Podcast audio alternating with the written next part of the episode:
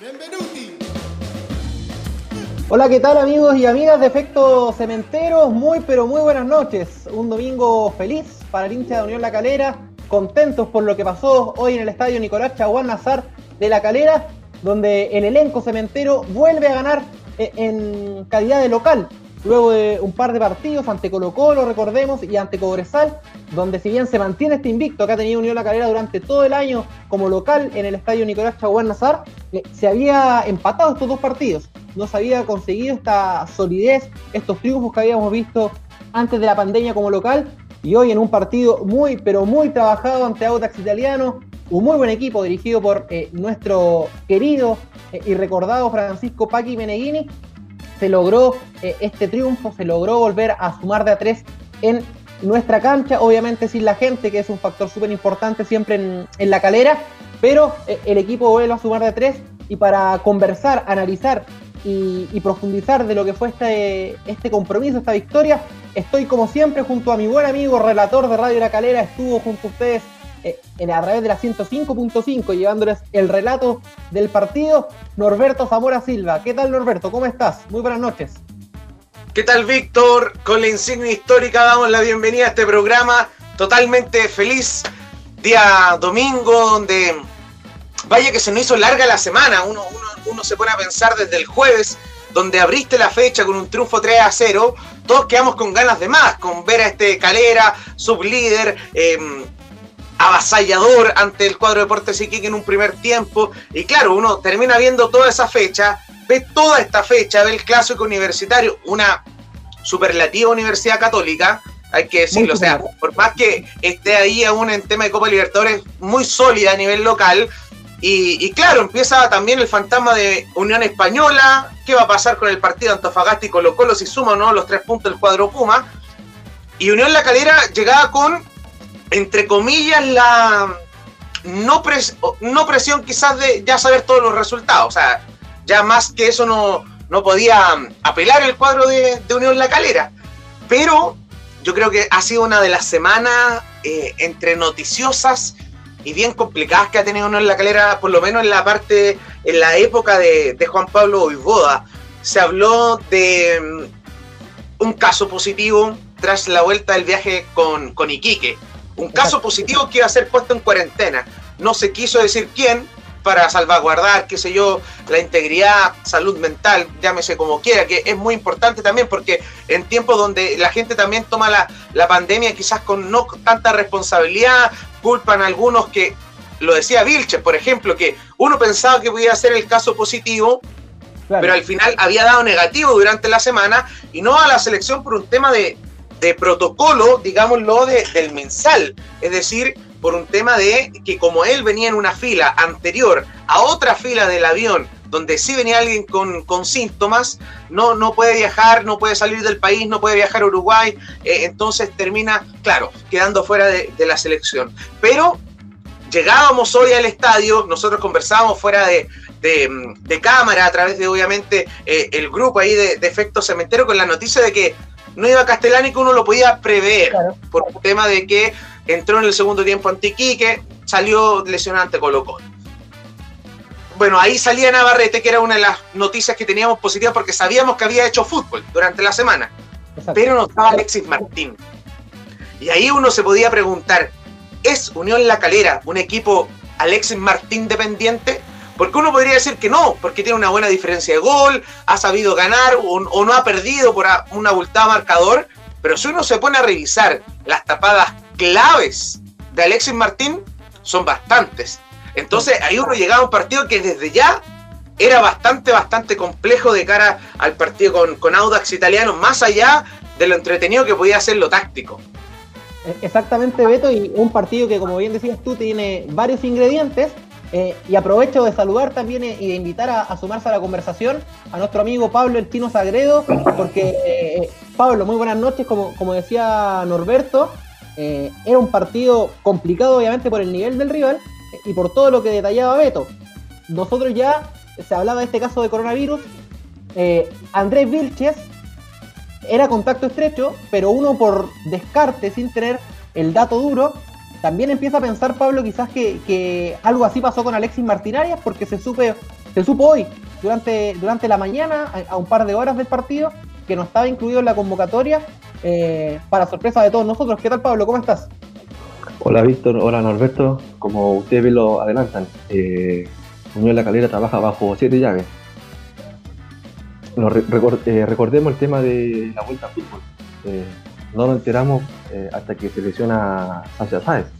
Entonces, Unión La Calera está acostumbrado a trabajar de esta forma está bien, son protocolos que en este caso deja el MinSal de no dar el nombre de la persona que sufre el coronavirus. Pero es igual importante dar a conocer, eh, no de quién, de quién es, sino que eh, una información un poquito más amplia. Porque al final hoy todos estaban con la especulación de que efectivamente a lo mejor era Martín Arias el que estaba con coronavirus. Entonces, lamentablemente, estamos jugando a eso. Y, pese a eso, pese a la, baja de Arias, arquero titular, eh, Vilches y Saez, los goleadores del equipo, bueno, Saez ya no va a estar en todo el año, eh, y, Vilches eh, se pierde esta fecha, que era el otro que venía haciendo goles. Castellani lo sumaba el veto a la, conversación, que era el hombre creativo, eh, muchas veces el distinto en el medio campo. Calera supo sufrir esas bajas. Muy buen partido, creo yo, bajo mi, mi punto de vista, de, eh, de Jason Vargas en el segundo tiempo, eh, aprovechando las oportunidades que tuvo, ya había tenido un, remate, un par de remates, que es, la característica que uno le vio a, Vargas en la Universidad Católica, eh, y está recuperando esa confianza a poco. definió muy tranquilo, claro, muy tranquilo, pero con, calma. a diferencia, por ejemplo, de, de, lo que uno siempre le destaca a Stefanelli, que tiene mucho recorrido, no falla nunca en los penales, muy solidario en la entrega, pero hoy se repitió ese factor que, claro, eh, cinco goles de Stefanelli, sin quitarle méritos, por supuesto, los cinco de penales, eh, pero, pero sigue fallando en la definición. y, ojo, y ojo que ese finiquito eh, significó un gol para Calera. Falla, falla Stefanelli, inmediatamente Audax aprovecha esa, esa contra, esa contra, Beto. Claro, para quien no, no, estuvo durante el partido, Unión La Calera, además de los problemas que ya comentaba yo, de hecho, en mi presentación sin, sin antes también eh, pasar a saludar ahí al chino. Unión La Calera se encuentra muy rápido con el gol de Ariel Martínez por parte de, Audax, que si bien Calera le entregó la posesión del balón a Audax, porque eso hay que reconocer lo que Audax en los primeros 15 minutos de cada tiempo dominó a nivel de posesión y, de, presencia en el campo rival. ¿Qué pasa? Unión La Calera eh, se encuentra más encima con la lesión de Pedro Sánchez. Claro, uno verá decir, no es el Sacha, no es eh, eh, Andrés Vilches, pero era el delantero que tenía Unión en la calera, porque Stefanelli hace otra pega, hace el tema de hacer la presión alta, recorrer, ir allá, cubrir el lado que no está cubriendo Valencia cuando hace de, carrilero o el Chiqui Cordero. y, entonces ahí se encuentra con un, un problema bastante, bastante notable. Pero ingresa Jason Vargas que yo creo que todos estamos de acuerdo aquí a Pedro Sánchez se le han dado minutos ante la Udeconce de titular el día de hoy, obviamente. De hecho, no jugó, eh, jugó mejor que otras veces. Yo creo que hoy día se creó una oportunidad. Pero, pero, también a Jason Vargas se le han entregado menos minutos que a Tomás, Rodríguez. Y Tomás, creo que si bien lo ha hecho bien, ha demostrado ser que es una muy buena eh, estrategia para el segundo tiempo porque tiene el dribbling, tiene la velocidad, eh, a veces eh, define de, muy buena manera. Entonces, claro, uno dice, ¿por qué no Jason Vargas? Y al parecer fue como si hubiese entrado titular, ingresa y al tiro, como tú dices, eh, cambia un poco em, el estilo de Unión La Calera porque es más directo. Hace la misma pega que Stefanelli. Ambos van a presionar. Ambos también dialogan en uno con el otro, se triangulan entre, entre distintos jugadores también que tenían ahí hay los hombres de Unión La Calera, y eso es sin duda notable el trabajo que hace, que hace Jason Vargas, y ahí toma Unión La Calera de nuevo la posesión. ¿Y dónde está la clave que yo creo que hay que reconocerle a Juan Pablo Boivoda? Es cuando en una lo llama y le dice a Esteban Valencia, cámbiate, cámbiate con el Chiqui. Manda a Esteban Valencia como carrilero por el sector izquierdo y al Chiqui, tal cual como lo hizo en el segundo tiempo ante Deportes Iquique, lo pone como interno, a la altura de Juan Leiva. Ahí Calera le quita la posesión del balón a Audax Italiano, doblega a Martínez, Enrique, a Cabrera, que hicieron un muy, muy buen partido. Creo que es un mediocampo que hay que destacar. Y ahí Unión La Calera cambia y empieza a crear otras opciones. Y, nuevamente, eh, Pablo se repite la tónica de Fernando Cordero. Eh, si bien hoy día yo creo que eh, no, tengo el detalle, pero me imagino que el desgaste de tantos meses sin jugar, él venía saliendo de una lesión, le viene pasando la cuenta, pero vuelve a ser un hombre clave en Unión La Calera. La semana pasada con las habilitaciones y ahora lo remarcaba Norberto en una función distinta. No quizás como carrilero, pero sí como ese hombre que agarra la pelota, que a través de pelotazos cruzados, que se intercambia de posiciones, que aprovecha su buen pie y, ese traslado que tiene, la experiencia también, para hacer un poquito de fútbol, porque como lo decía Alberto, eh, los primeros 15 minutos, la primera etapa, eh, Audax Italiano hizo un muy buen trabajo. Cabrera, eh, Enríquez, Martínez, se quitaron prácticamente la pelota y además eh, Paqui, que conoce a Unión La Calera de memoria, le hace este esquema espejo a Boivoda donde lo sorprende, pone a Crobeto por la banda izquierda, pone al Nico Fernández por la derecha eh, y prácticamente fue poca la actividad que pudieron tener en los primeros minutos Andía y, Cordero. ¿Crees que, influyó mucho, Pablo, eh, el trabajo de Cordero, como dice Beto, y por otro lado la, eh, este conocimiento que tiene Paqui de, Unión La Calera?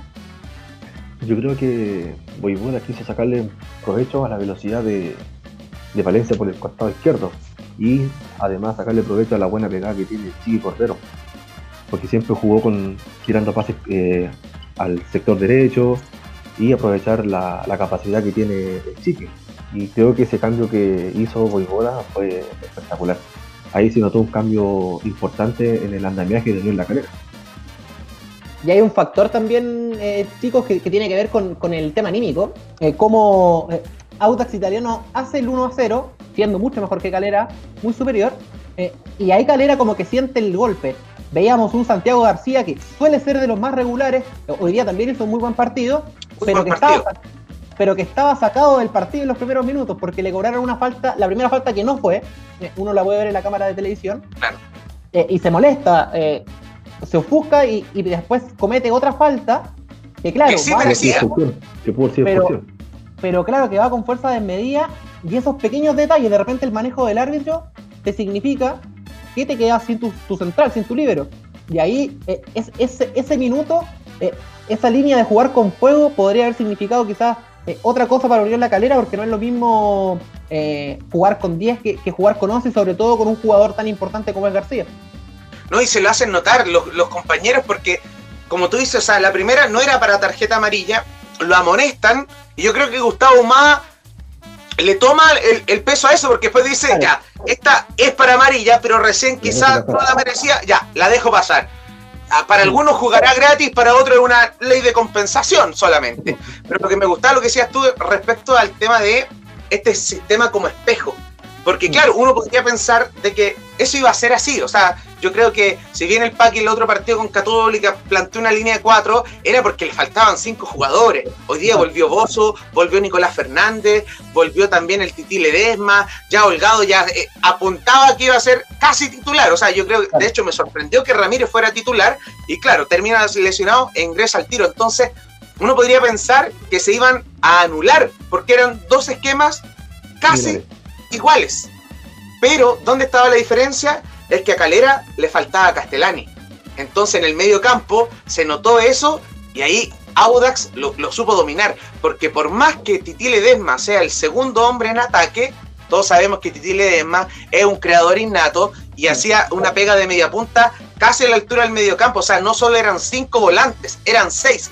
Ahí se nominó, o sea, se, se, se notó el dominio de Audax en el medio Y al final eh, eh, eh, es muy inteligente lo que hace Paqui porque termina jugando con, con tres hombres que en sus inicios fueron números 10, tú lo decías, el Titi Ledesma Manco Kimbo, número 10. Ahora jugando como delantero, un, un 9 retrasado. Jorge Enríquez, hoy día escuchaba también, que también desde su formación, número 10, le decían el Riquelme de la Florida, se tira atrás Claro, y él eh, empieza a jugar como un volante mixto, pero con mucha llegada. Y el Chucky Martínez lo mismo, tiene esas características para jugar de 10. O sea, eh, el buen pie de Audax le costó mucho Unión La Calera, pero ahí también Pablo eh, creo que fue clave la actitud. La actitud que mostró porque de repente Cachorro Andía, por ejemplo, que lo suele hacer, él se dio cuenta. Con jugadas asociadas, no voy a pasar, no le voy a ganar a Crobeto. Bueno, velocidad. Agarro la, pelota y me lo llevo. y eso pasó.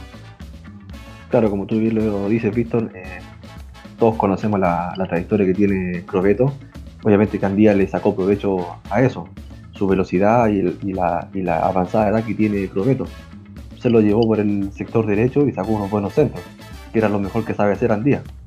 Y obviamente que todos conocemos cómo funciona o cómo trabaja el Paki. El año pasado también realizó esa misma función eh, teniendo un media punta o un 9 falso, que de repente se retrasaba a buscar pelota en medio campo y abrir hacia los costados.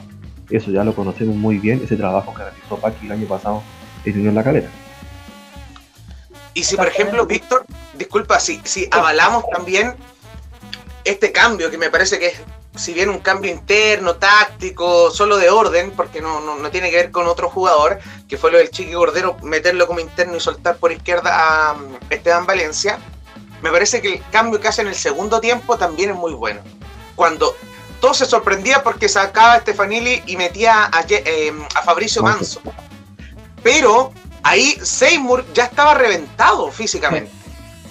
Porque había corrido mucho, mucho y había trabajado. Uno, las dos primeras trabas que él va, no va con plancha, pero se jugó el pellejo e incluso alguna tarjeta con esas pelotas. Jugó muy bien, se notó esa libertad que le daba a, los carrileros. Entonces, cuando ingresa Fabricio Manso, en vez de cambiarlo por un Seymour, lo deja dentro y, se aguarda un poquito, pero con un Seymour también eh, teniendo ese buen pie. Y yo creo que ahí también, y, de hecho, más que nada nombrarlo porque se nos olvidaba, eh, Luis Cabrera, muy bueno también de, parte de, Audax. Él cuando jugaba en, en, Antofagasta era mucho más de corte, siempre era el suplente del Chaparroja o bien jugaba él de titular. Eh, pero aquí se encuentra con tres volantes delante del que son 10 entonces él también se nutre de eso y era, no tenía problema salir por la zurda, por la izquierda.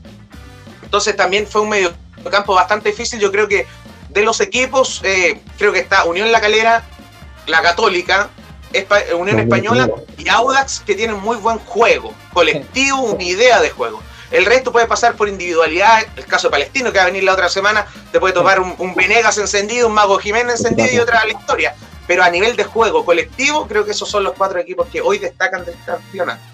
Te, sumo quizás como, como alternativa a Cobresal, pero que creo que es un equipo muy descompensado, porque es un equipo de mitad para arriba. Nosotros lo, sufrimos en Calera, donde ese, ese, triángulo virtuoso entre Cañete, Reinero, Gaete y el punta que suele variar entre Vara, Salinas, Olivera, y ahora se suma Ragusa, que, empieza a darle juego, eh, es un equipo que también, de mitad para arriba es, es una tromba, pero que sufre eh, de mitad para atrás, con centrales quizás como Rodolfo González, eh, que, ya no, no, tienen la misma velocidad, eh, el mismo, la misma reacción. Corquera, que también es un lateral que, claro, le cuesta mucho defender. De mitad para arriba súper bien, pero, pero le cuesta que le ganen la espalda. Así que, claro, hay, hay varios equipos que, como lo decía Beto, juegan bien al fútbol, pero tienen ciertas falencias y ahí Unión La Calera está dentro de los más sólidos. ¿Les parece, muchachos, que vamos viendo los primeros comentarios de la gente? Que, claro, está súper expectante. Eh, yo los voy dejando, Beto, y te parece que los vamos leyendo. Bien, saludamos ahí a Samia Imbarak Mansur, crack de crack Andía también. Un gran partido hoy el de, el de Cachorro que fue muy inteligente en el segundo tiempo. A veces se guardó un poquito porque le cambiaron. O sea, ya no estaba Crobeto, metieron a Oliver Rojas, metieron también ahí eh, eh, el, recambio por ambas, ambas bandas. Así que fue muy bueno también el trabajo que hizo Cachorro Andía, que yo creo que hoy, eh, a una pausa antes de leer el saludo a la tía Cecilia que le mandaba un abrazo. Cuando uno lee Juan Carlos Gaete, eh, Rodrigo Echeverría, en vez de Gary Medel y Fabián Orellana, yo me pregunto, ¿por qué si no está Gary Medel, metemos a Paulo Díaz como central, que también una pega que la hace, y la hace bien, y llamamos a un hombre más como puede ser Andía, porque tú me decís, pero ¿para qué tres, eh, tres laterales diestros? Bueno, pero recordar que viene saliendo de una cuarentena Mauricio Isla, no viene de una pretemporada de alto rendimiento para nada. Guillermo Soto y Andía me parece que están iguales, pero ¿por qué va Soto a la selección? Porque es parte palestino, formado en la Católica, mejor prensa. Y el caso de Juan Leiva, uno dice, ya, ¿y cómo lo metemos aquí? Orellana no está, llaman a Juan Carlos Gaete, que me parece que se queda un poco en el finiquito, creo que la actualidad está bien, la velocidad, pero en el finiquito se queda. ¿Y qué es lo que te entrega eh, Juan Leiva? Cuando empezó jugando en Unión La Calera, jugó como un puntero izquierdo, las hizo todas. Se retrasa, las hizo aún más. Entonces también era una oportunidad porque Orellana también ya no es el, eh, eh, el volante, o sea, el, puntero por alguna de las bandas que, que te llega el tema línea, no, no es ese, es un poco más retrasado, jugar como media punta, entonces perfectamente puede haber sido la, la oportunidad. Echeverría, yo creo que llega a la selección por donde está Everton en la tabla. No me parece que sea un defensa rutilante, la verdad. Es que Echeverría también lo puede ocupar como mediocampista y como defensa central. Claro. Yo creo que por ahí tiene esa, esa variable. Eh, pero ojo, ojo Beto, que se abre una, una, esperanza dentro de todas las desgracias que han sido estas lesiones en la selección, porque claro, eh, Andrés Vilche fuera, entra Gaete, eh, Orellana fuera, entra Rodrigo Echeverría, pero lamentablemente hoy se nos lesionó Gary Medel. Claro. Debiera haber un nuevo convocado ahí y está en evaluación la situación de Diego Valdés, que este fin de semana no... En México. no fue convocado en, el Santos Laguna por problemas físicos. Sebastián Vegas también estaba complicado. Y, lo de Vegas es súper complicado porque Vegas eh, en el papel es pero titular ya indiscutido como lateral izquierdo, como stopper por izquierda, no hay más. No hay nadie más en la nómina que pueda cumplir esa función. Sí, lamentable el tema de, las lesiones, pero bueno, vamos a ver cómo se da. Ojalá llegue algún llamado de, emergencia para la gente de Unión de la Calera. La tía Cecilia Orellana Meneses Buenas noches, lindo domingo por el triunfo de Calerita, un domingo que todos esperábamos, la semana difícil, se nos torna alegre, partimos perdiendo las dos veces y, hay un comentario que después lo vamos a leer, pero yo creo que hace mucho, mucho rato, y yo creo que ustedes van a estar de acuerdo conmigo, no, uno no decía que Unión La Calera ganó a lo Calera, así con, un Exacto, ir desde atrás, eh, muchas veces uno en la calera, si lo ganaba, lo ganaba bien, en juego, eh, era contundente, o por último en juego dominaba. En cambio aquí lo ganó a lo, a lo calera. Uno se pone a pensar, estos goles que hoy le dieron a Unión La Calera, por ejemplo, con el penal y el tercer gol con el VAR, ante un equipo de la capital, sin querer uno ser, hacerse eh, la víctima, que el, que el centralismo, eso no te los cobraron. O sea, de hecho, no los cobraron si no es por la tecnología, uno en la calera hubiese terminado quizás con otro resultado. Entonces eso eh, obviamente nos, da alegría a todos y también sufrimos, pero se logró el objetivo. Feliz, feliz, dice ahí Cecilia Orellana a través del Facebook Live. Eh, Darío Villalobos a través de YouTube.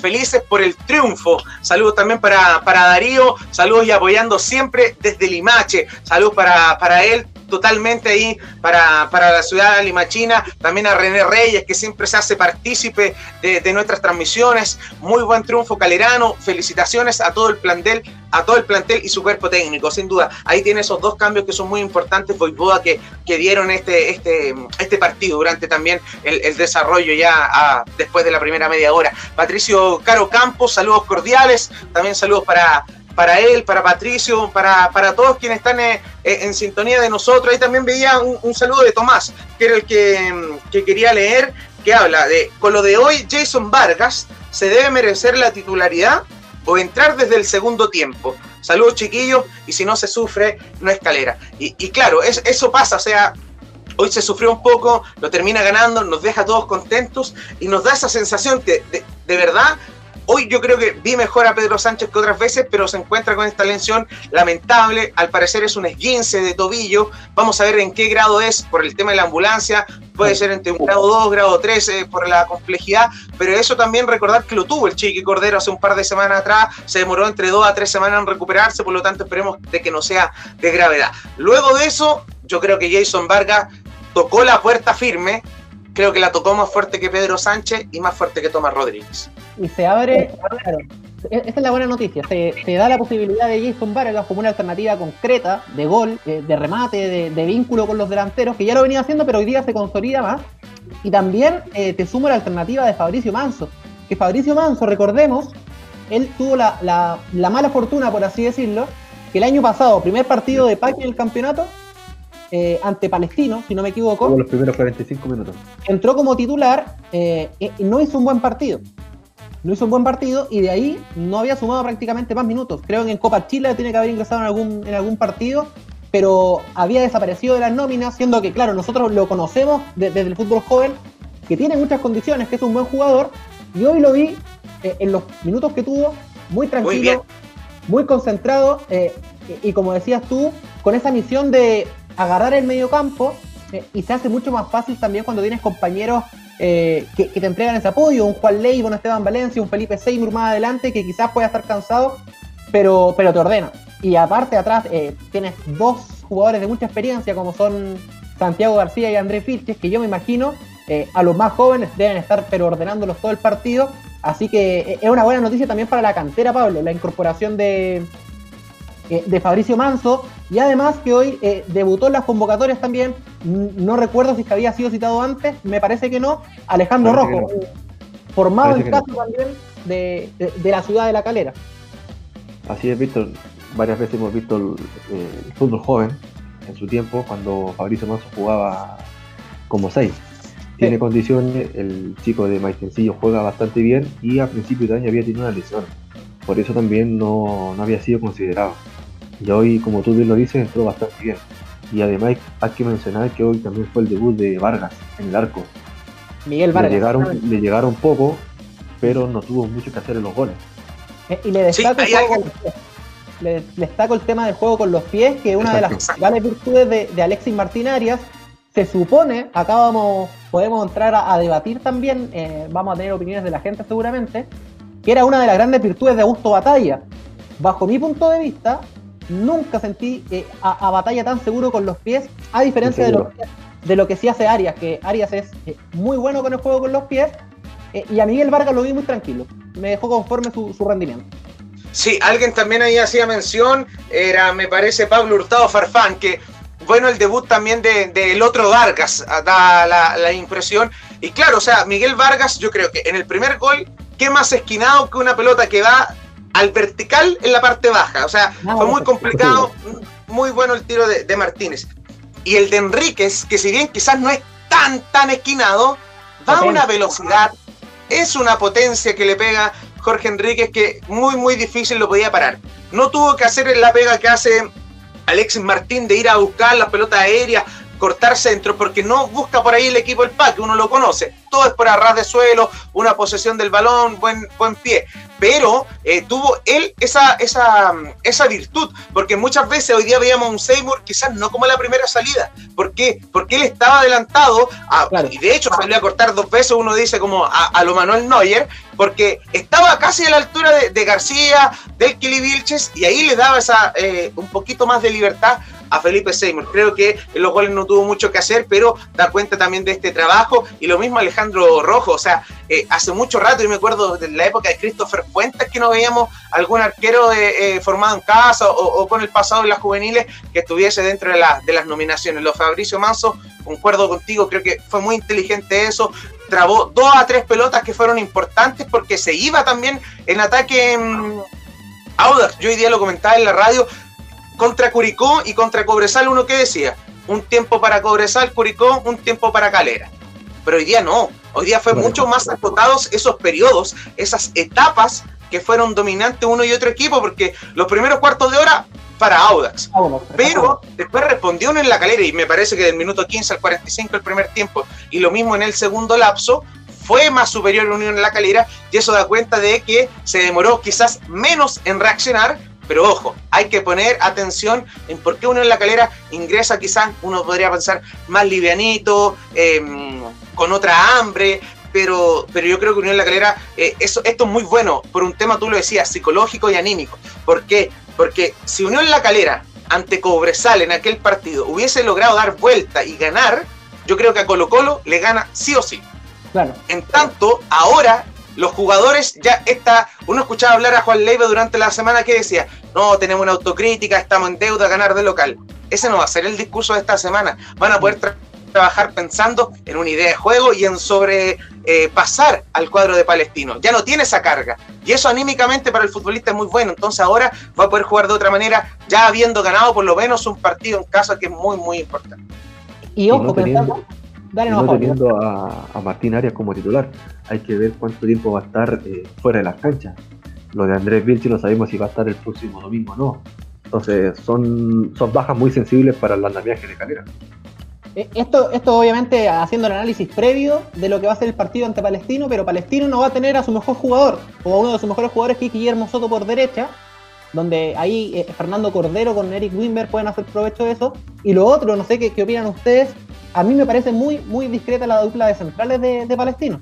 Tanto Sergio Felipe como, como Lucas Acevedo son muy grandes, son jugadores eh, con, con, una estatura considerable, pero les cuesta muchísimo con jugadores veloces eh, y les cuesta muchísimo también con, con, la pelota en los pies, siendo que el equipo de Basay es un equipo que trata muy bien la pelota, pero, pero ahí, por ejemplo, Stefanelli, que hoy en día eh, estuvo muy bien en, en cuanto a, la conducción, al dribbling, al, al, a, esa movilidad que tiene, eh, puede generar problemas, pensando en que no, no vamos a saber si es que va a poder estar Andrés Vilche o no. Pero, pero es un factor a considerar para la próxima semana, donde creo yo que Calera saca ventaja en cuanto a la intensidad de juego, a diferencia de Palestino, eh, y a esto mismo que te digo, a la velocidad de sus jugadores.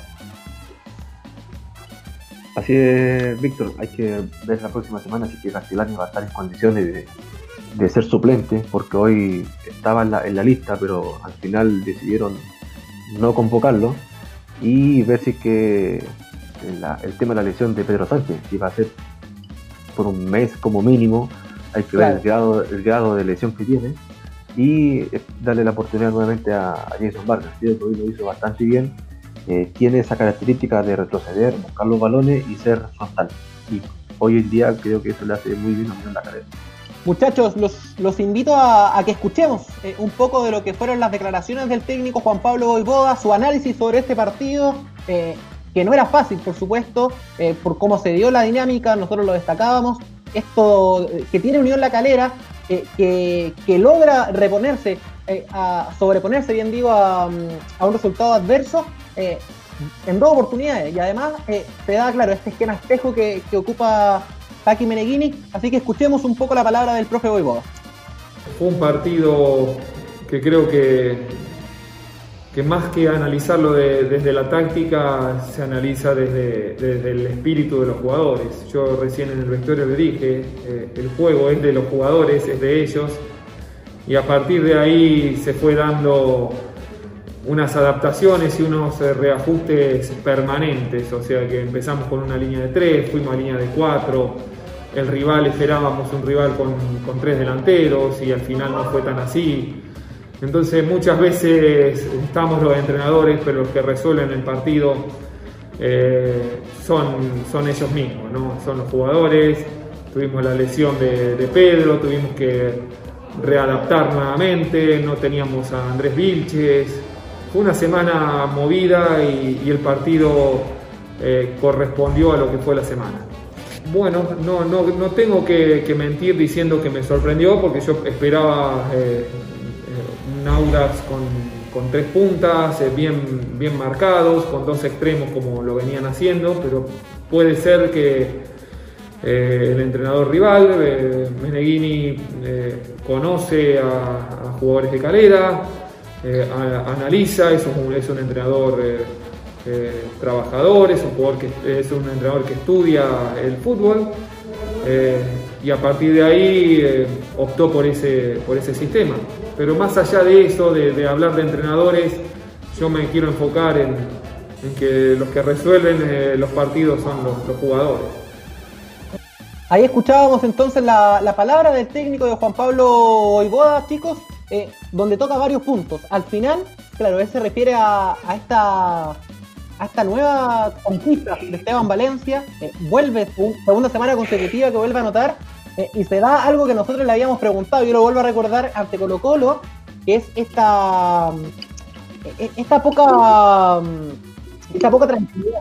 Falta de esta poca tranquilidad, falta de finiquito que le veíamos en algunos partidos, que lo ha corregido notablemente. El otro día definió muy bien de zurda, y hoy un tremendo golazo de, derecha en un ángulo, con, mucha tranquilidad también. Así que es una buena noticia para Calera que Esteban Valencia eh, esté haciendo goles, eh, esté también eh, contribuyendo, porque claro, en un momento nosotros nos empezamos a preocupar porque estaba el juego aéreo con, con el Bill que hacen los corners, y los penales con Stefanelli, había, había empezado a aparecer Andrés Vilches, pero no habían tantas opciones de gol en Calera. Ahora Valencia se suma. Sí, la verdad se suma ahí a, a, Andrés Vilches que venía marcando, Stefanelli ya tiene dos tantos y, ojo que en el segundo tiempo tiene una muy similar, donde De Becci por un rebote termina encontrándose con, el balón, pero mm, también encaró, buscó, llegó última línea, enganchó en el área y también eh, probó quería hacer mención a algo que nos dice ahí Gonzalo Arancilla Rojas, que, que, tiene razón. Y, respecto a lo, a lo que hablábamos de Andrés Filche, él, yo creo que sí va a estar contra, contra Palestino porque él no está contagiado de COVID. Él es una cuarentena preventiva que ya la comenzó a hacer el otro lunes, por lo tanto le queda hasta, hasta esta semana y, va a ser parte de, yo creo, del partido ante, ante Palestino. Mis dudas podrían pasar por el tema de Alexis Martinaria, donde uno, habrá gente que podrá decir, no, pero no especulen. Ojo, yo no especularía si el, eh, eh, el, comunicado viene con, nombre y apellido, si al final aquí no va a existir discriminación, o sea, con mayor razón, para tener mayor cuidado, es mejor conocer cuál es el jugador que, tiene el problema, si al final esto es algo que está aquejando a todos. Por lo tanto, yo creo que Alexis, o sea, Andrés Vilche va a ser de la partida, Alexis Martín desconocemos, también está, uno, uno desconfía también del poder ejecutivo y, y el Ministerio de Salud, porque de 14 días quieren acortar a 11 días la cuarentena, puede que alcance a llegar al partido, quién sabe. Entonces, obviamente va a depender, ojalá que, que, esté de, la mejor manera, ojalá Castellani, y eso es lo que llama la atención. Boda contaba, como lo decía en el audio, con Castellani para este partido. Pero es poco antes que se suma esta tercera baja porque él pensaba que solo ya no cuento con Alexis Martín, no cuento con Andrés Vilche, pero Castellani va a estar. Y a última hora se le termina cayendo. Entonces ahí también, claro, se le desarmó. Es probable que Castellani quizás vuelva a estar. Obviamente Pedro Sánchez no. Creo que es, destacar el tema de que use a un Fabricio Manso que se vio muy bien, en vez de un Jorge Romo que también se vio muy bien ante Deporte Quique. Eso habla de, de, esta competitividad interna que es muy, muy valiosa. Saludar también a Patita Leiva Ortiz, saludos y un gran abrazo a la distancia a todos los amigos del panel deportivo y también a nuestros jugadores que nuevamente nos dieron este lindo triunfo. También eh, saludar a Cecil Leiva, bien calera, remontar resultados adversos es muy positivo, hay fortaleza anímica y eso es muy importante. Tú hablabas recién, por ejemplo, de esta eh, salida de cadena, hiperventilación que tenía eh, Santiago García y que después de eso, yo me acuerdo en el relato, en una se le escapa a Luis Cabrera a dos metros y le planta un viaje de atrás que uno decía, no, Santiago García, pero muy pulcro, después mete tres barriles iguales y ahí eh, usó esa prestancia y también ahí está el diálogo con el árbitro. Gustavo Más no lo habíamos visto, le tocó un partido muy difícil que fue muy ayudado por la, por la tecnología, pero ahí tuvo esa, esa prestancia de Santiago García de también manejar la conversación con el árbitro. Saludos también para, para Pablo, Miguel González Mena. Mejoró muchísimo Jason Vargas. Le falta ser más colectivo a veces. Al VAR con el VAR. Aguante Calera, devuelvan la insignia. Ahí obviamente un, partido que se vio marcado por el VAR para bien y para mal. Penal cobrado, gol eh, habilitado y también un gol anulado de, de Rodrigo Holgado. Patricio Rodríguez Valencia, saludos desde la Ligua buen partido de Calerita, pero creo que falta más delantera por el tema de, lesiones. Es un tema que vamos a tratar. Ojo, que ya no falta tanto para eh, esa pausa de, de, la mitad del torneo, donde sí va a tener Unión La Calera, yo creo que va a traer dos hombres de inofensiva, quizás algún volante, puede ser por el sector diestro, porque el otro día Pablo nos contaba también que es muy probable que el Guaso González, eh, el oriundo de San Vicente Tahuatagua, Rodrigo González, eh, vuelva a Unión Española, por lo tanto ahí quedaría una vacante también que hay que reforzar, no porque uno piense que, claro, lo más probable es que quieran muchos equipos a Jonathan Andía, pero uno también tiene que reforzarse de tener dos hombres por puesto. En ese mismo orden de idea y escuchando las voces de los protagonistas luego del triunfo ante Audax Italiano. Escuchamos a uno que viene marcando de penal, que viene haciendo un labor importante en lo que es la presión, recuperación y, presencia y ser quizás la primera defensa que tiene Unión La Calera correteando ahí a los defensas contrarios, sobre todo en un partido ante Audax Italiano donde tenía una salida muy clara por, por ese sector, por esa línea, como es la, la última saga.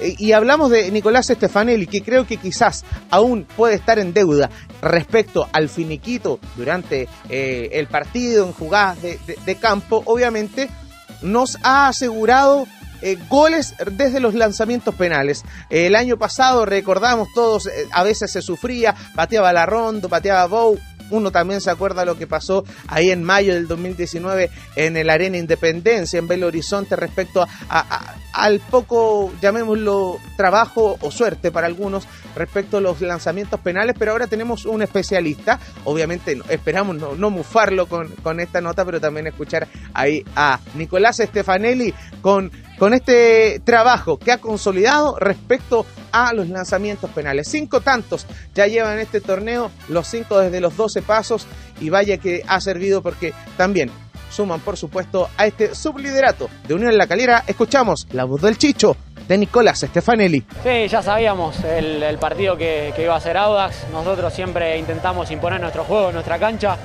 nos hicimos fuertes, veníamos de, una victoria en Iquique, queríamos seguir ganando, seguir sumando bateres y bueno, lo conseguimos.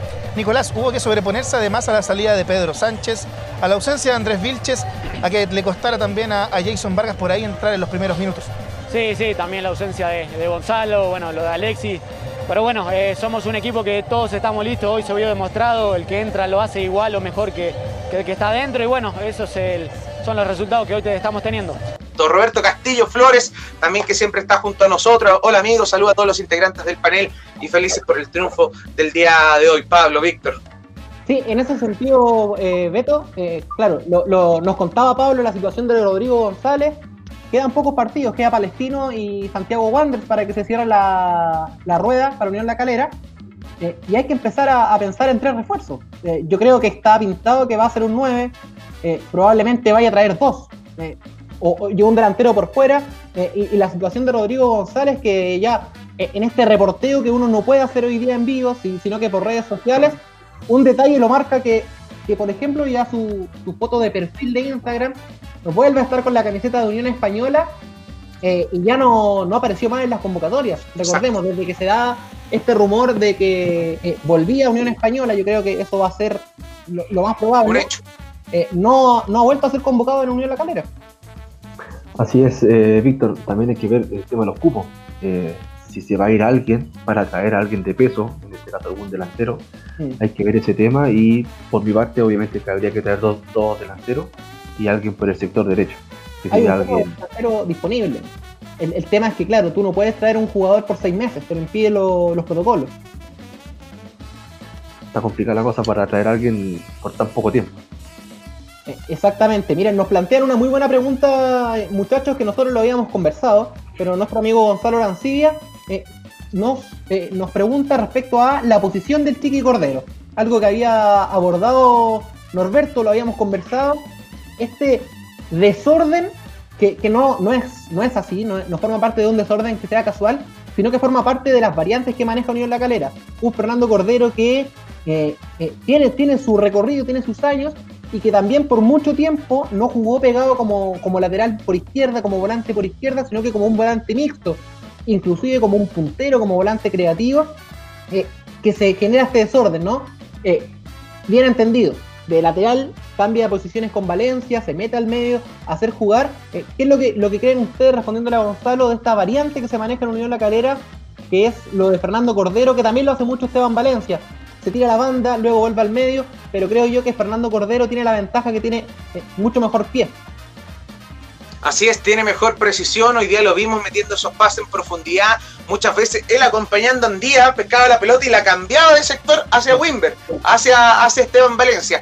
Eso es muy bueno del Chiqui porque también por pocos partidos se le dio eso en Universidad de Concepción, en un mediocampo también rico en pie, como es el caso de Manrique en ese tiempo, estaba Juan Pablo Barzúa, también el caso de, Alejandro Camargo. Pero ahora lo vemos en este Unión La Calera, donde le da esa libertad que, ojo, también pasa porque, porque Audax, si bien en el medio te dominaba, te paraba un hombre arriba, que fue Ramírez y después Holgado. Entonces, si se te metía atrás Seymour, entre los centrales, tenía al, al Kili, tenía a Santiago García, Wimber, por más que fuese stopper, atrás del Chiqui Cordero, te quedaba libre. Entonces, al meter al Chiqui Cordero como interno, soltar ya casi como puntero izquierdo ahí a, Valencia, que va a tener el ida y vuelta en caso de emergencia, Wimber también quedaba destapado. Y eso también fue, fue un aporte que tuvo hoy día, porque muchas veces subía un poquito más y hacía quizás la pega como a la altura del medio campo, pero el Chiqui le dio esa, esa movilidad en el medio campo, con un muy buen pie, y aparte la experiencia también que es necesaria para enfrentar a, un equipo, el Paqui Meneghini, que te te estresa con esa posesión del balón muchas veces. Uno veía cómo pasaba la pelota por, por los cinco hombres de atrás, desde Crobeto hasta Nicolás Fernández, pasando por los tres centrales, eh, incluso con el arquero, que ojo, en el primer tiempo puede haber sido quizás em, lo más bajo de Audax en dos intervenciones que se la regala a Stefanelli, después sale jugando con la mano tras cartón y la vuelve a regalar a Esteban Valencia pero en el segundo tiempo yo creo que saca chapa de figura, por lo menos antes del 3 a 2 de Unión La Calera, cuando le hace una chique notable a Stefanelli y después le saca una pelota en la esquina de cabeza al Kili Vilche. Entonces fue, fue un gran aporte el tema de, del Chiqui Cordero, aparte que es una posición que, que se le conoció Pablo eh, ante Deportes Iquique en el segundo tiempo, por lo menos en Unión La Calera se le vio allí, más centralizado, ganando esa posesión del balón, porque Iquique metió mucha más gente en el segundo tiempo. En la previa del partido contra Iquique veíamos la alineación y nos preguntamos en qué posición va a ir Wimber con Cordero. Claro. Pensábamos que Cordero podía haber sido un puntero izquierdo o Wimber también un puntero izquierdo pero nos sorprendió al, tener a Wimber como central, como tercer central, y Chico Cordero abierto bien por el lado izquierdo, donde salen las dos jugadas de, los dos goles, y que sirve, que sirve bastante. También hay que recordar la pegada que tiene el Chiqui, eh, tiene una muy buena pegada que en varios partidos eh, ha tenido varios tiros cercanos al arco y tiene muy buenos centros, entonces yo creo que eh, el DT de la carrera quiso sacar provecho a eso, tener la, la pegada que tiene el Chiqui Cordero y a tener un cambio de frente importante el sector derecho. A mí otra cosa que me dejó muy conforme Chico el día de hoy es que eh, pasaba mucho con Paqui, pasa también de repente en algunos partidos con, con que Unión La Calera eh, te genera, eh, maneja la pelota, hoy no, hoy lo decía Beto y creo que se vio favorecido por eso, hoy Audax tuvo mayormente la posesión, pero si uno revisa las estadísticas del partido, Unión La Calera tuvo 22 remates, de los cuales 13 fueron remates al arco, eh, a diferencia de Autas que tuvo 5 remates al arco. O sea, el equipo de Calera quizás no tuvo la pelota tanto como a diferencia de otros partidos, pero hizo mucho daño. Recuerdo un remate de Leiva, de fuera del área. Otra de las cosas que se le había preguntado hoy vos de repente, que el equipo no remata mucho, quiere llegar tocando, llegar hasta última línea, el centro de, de Andía o de Cordero por las bandas, pero hoy se sumó eh, los remates de Vargas, los remates de Leiva, eh, las pelotas paradas, donde claro, ahí eh, quizás no se le sacó tanto provecho como en otros partidos, donde Virgen marca diferencia y también García, y eh, los ataques directos, los mano a mano de Stefanelli, un mano a mano que tuvo Pedro Sánchez también, o sea, el equipo, si uno empieza a analizar todas estas cosas, ha mejorado bastante en ofensiva, su producción, la generación de oportunidades y quizás estos espacios que se están dejando, que Calera ha estado un poquito más sólido anteriormente, con Navarrete en el fondo, conformando esa línea de tres, eh, va a formar parte de, los riesgos que está corriendo Unión La Calera, porque vemos a, a Wimberg, eh, a García, incluso a Vilches en el primer tiempo. Recuerdo una patriada que se mandó Cristian Vilches. Eh, se, van se van hacia arriba, y si tú quieres ser un equipo directo, un equipo ofensivo, un equipo que haga daño, de repente vas a correr esos riesgos. por otro lado, forma parte de la ley de la compensación. Así es, ahí hoy día veíamos en, en dos oportunidades, en una, primero lo hace García, luego lo hace Vilches eh, al estilo Parafina Morales, uno se acuerda, cuando rompía las líneas, tomaba las banderas, se pasaba a dos hombres, y claro, ya llegaba como volante interno y, había superioridad numérica.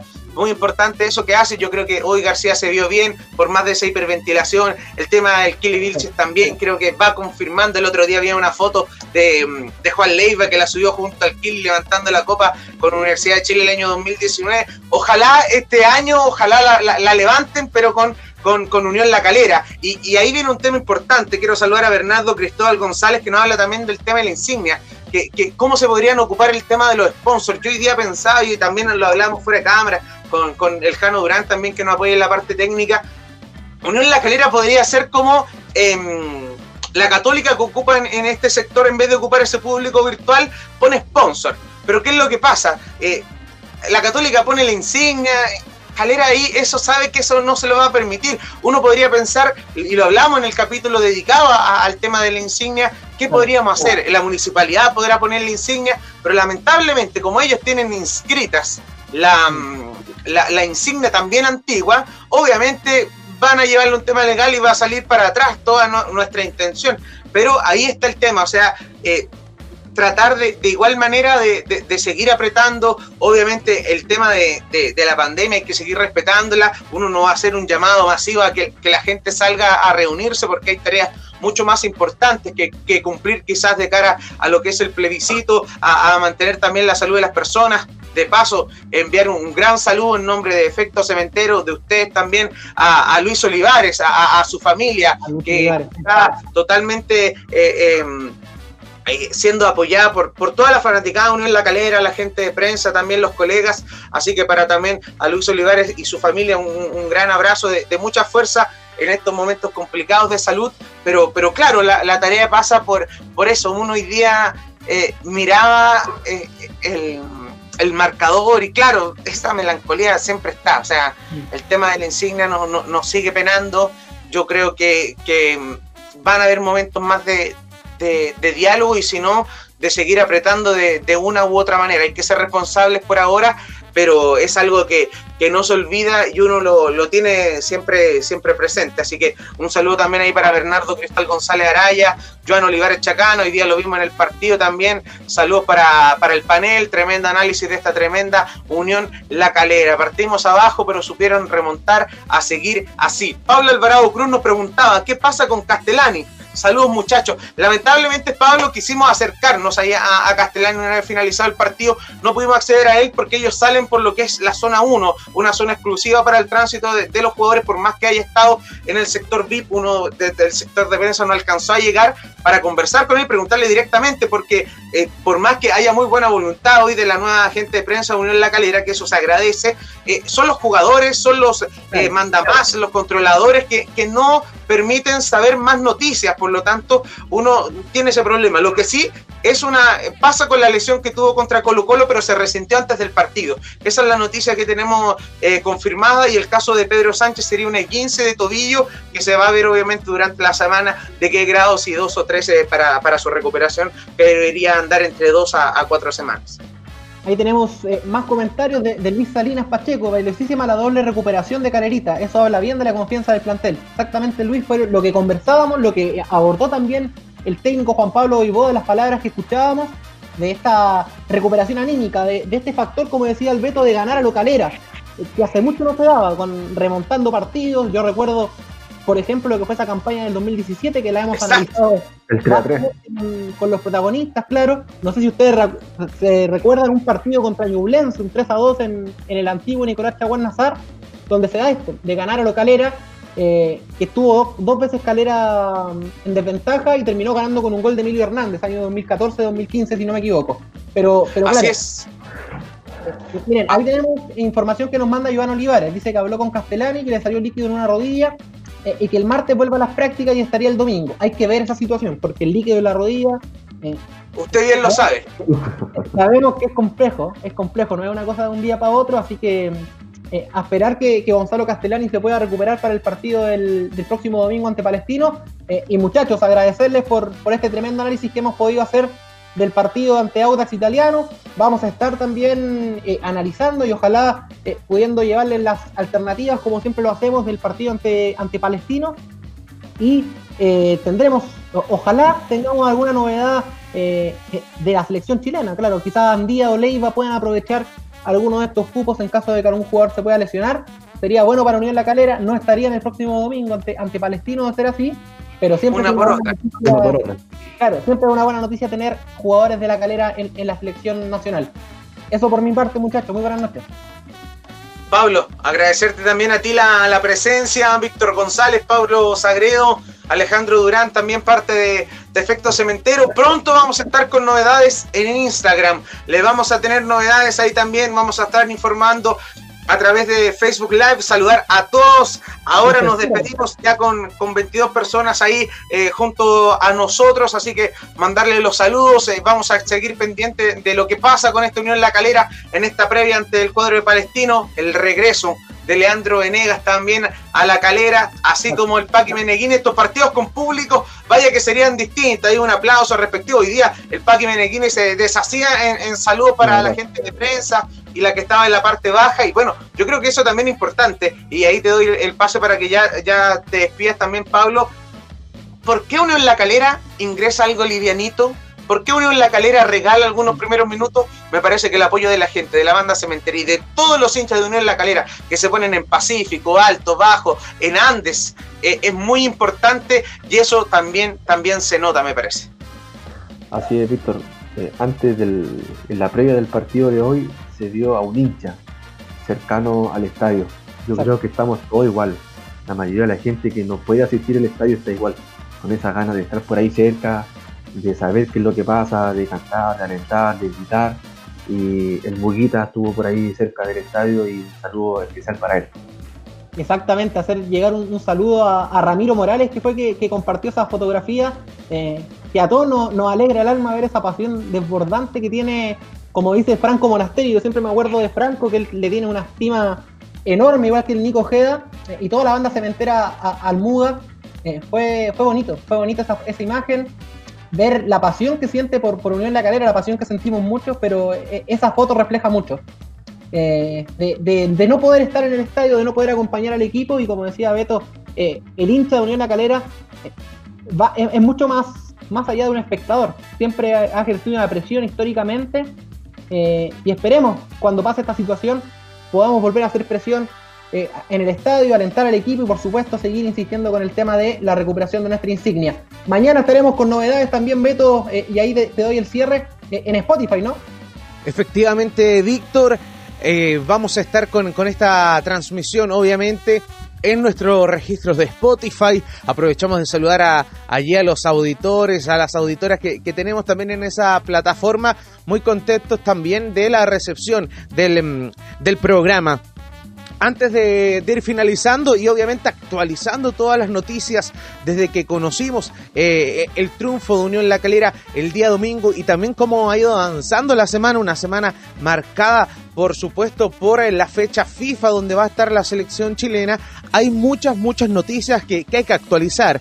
Una de ellas es el caso de Pedro Sánchez, jugador que salió en ambulancia el día domingo ante Audax Italiano en el primer tiempo que tuvo que ingresar en su reemplazo Jason Vargas. Nos tenía bastante preocupados porque eh, fue sacado eh, en camilla del campo de juego rápidamente. La ambulancia también lo, lo derivó a un centro asistencial donde se confirma lo que se pensaba que era un esguince en su tobillo. Esto es en grado 2, es la, lesión que tiene, por lo tanto va a estar eh, entre 6 a 8 semanas fuera ya que no solo tiene su 15 grado 2 en el tobillo, sino que también una sindesmosis tibio-peronea, lo cual lo va a tener con un inmovilizador allí en el pie durante los primeros 10 días. ya ha avanzado 3 días, por lo tanto le queda una semana más en la cual va a estar inmovilizado Pedro Sánchez. Así que para él, por supuesto, eh, eh, todos los eh, mejores deseos y ojalá pueda estar pronto también para ser alternativa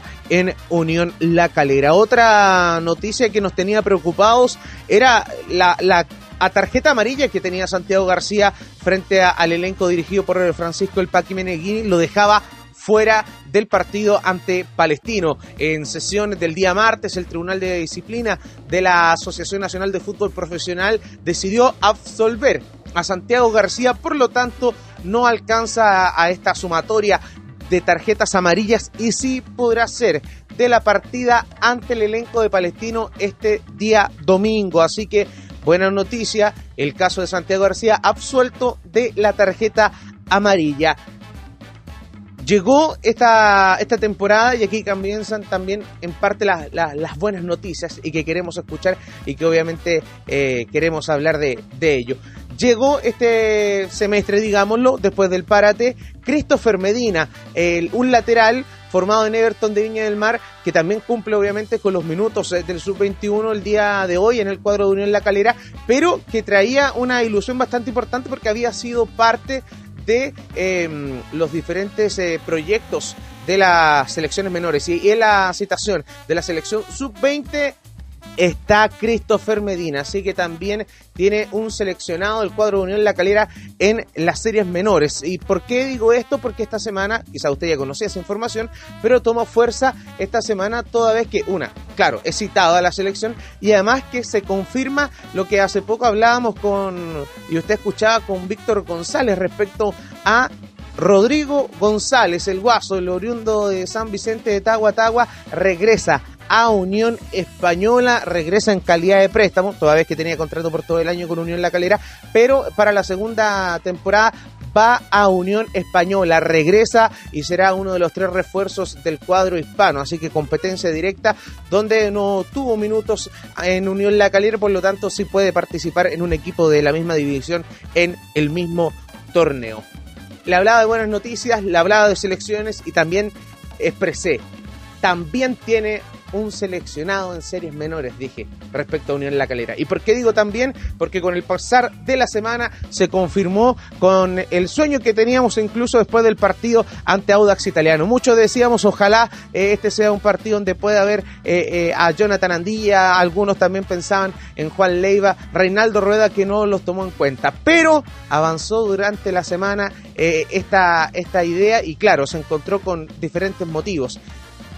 El caso de Guillermo Soto, que se lesiona y es liberado el lateral de Palestino que es probable que no esté ante Uniones La Calera. Y también eh, eh, nuevamente el Guaso Isla eh, no iba a poder ingresar a Uruguay teniendo en cuenta los exámenes que le daban positivo, incluso, y, de hecho, y, hoy, digámoslo, hoy día miércoles, jugó por Flamengo cuando estaba positivo, pero claro, es asintomático, con eso no puede ingresar a Uruguay. A fin de cuentas, ¿a quién llamaron? Jonathan Andía al cachorro, al 6 de Unión La Calera, a este jugador que todos conocemos y, muchos también le tenemos un gran, gran cariño por la garra que demuestra y cómo defiende la camiseta de Unión La Calera eh, y también cómo lo, cómo lo realizó y su llegada al club. Todos conocemos la historia de cuando entrenaba junto al primer equipo con Víctor Rivero sin haber sido parte de, ese plantel en, en los informes, no estaba inscrito, pero vaya que servía en el trabajo para él acercarse al fútbol profesional toda vez que no había hecho trabajo en inferiores, venía de la tercera división y sin duda es un gran, gran orgullo que Jonathan Andía, el oriundo de Santa Bárbara, el cachorro de Unión La Calera, esté en la selección chilena en una fecha FIFA en estas clasificatorias frente a el cuadro de Uruguay y también ante la selección Colombia un jugador que partió el 2002 en Unión Santa María, luego Deportes Rengo, General Velázquez, nuevamente Deportes Rengo, Chimbarongo, Deportes Limache, hasta hace tres años, hasta el 2017, él estaba en la tercera división del fútbol chileno y hoy eh, luego de ser quizás el jugador más regular durante estos tres años en Unión La Calera, en el primer año luego de ascender en esa clasificación histórica, incluso en los momentos malos cuando eh, Unión La Calera cosechó esos ocho partidos sin poder ganar, era de los más regulares y así se ha mantenido. Garra, convicción, mucho esfuerzo, mucho trabajo, son sin duda pocos de los tantos pilares que dan... Eh, para que Reinaldo Rueda confíe y también premie el trabajo de Jonathan Andía. Así que por supuesto, también a nombre de Efecto Cementero, eh, nos sentimos orgullosos de que vista la camiseta Unión La Calera. Ojalá también, uno, uno dice, eh, está representando Unión La Calera. Qué lástima que lo haga con esta insignia, pero ojalá que eso no empañe esto que se merece bastante Jonathan Andía. Los dejamos en una nueva edición. Agradecer, por supuesto, a Víctor González Mena Pablo, Sagri también a Alejandro Durán en la parte técnica. Quien les habla, Norberto Zamora. Nos reencontramos eh, en otra edición de Café Café Cementero, por supuesto, en la próxima semana, el día lunes, con los pormenores todos los detalles de lo que ha sido la semana de Jonathan Andía en la selección chilena y por supuesto, ¿qué pasa con Unión La Calera ante Palestino? Porque Unión La Calera es sublíder del campeonato. Sigue acechando Unión La Calera y por supuesto vamos a estar allí en el Nicolás Chaguán Nazar para llevarle los pormenores y luego tener las voces de los protagonistas aquí en una edición más de Café Café Cementero.